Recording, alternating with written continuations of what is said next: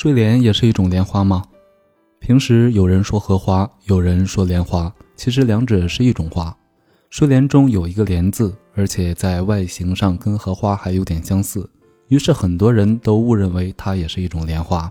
但事实上，它并非莲花。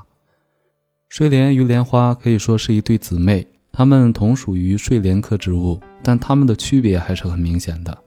简单来说，莲花的花和叶一般都高离水面，甚至有的能高出水面一米以上；而睡莲的花和叶多半浮在水面上，或者抬离水面一点，贴近水面，其睡态更显得娇柔妩媚，且叶片大多有 V 字形缺口。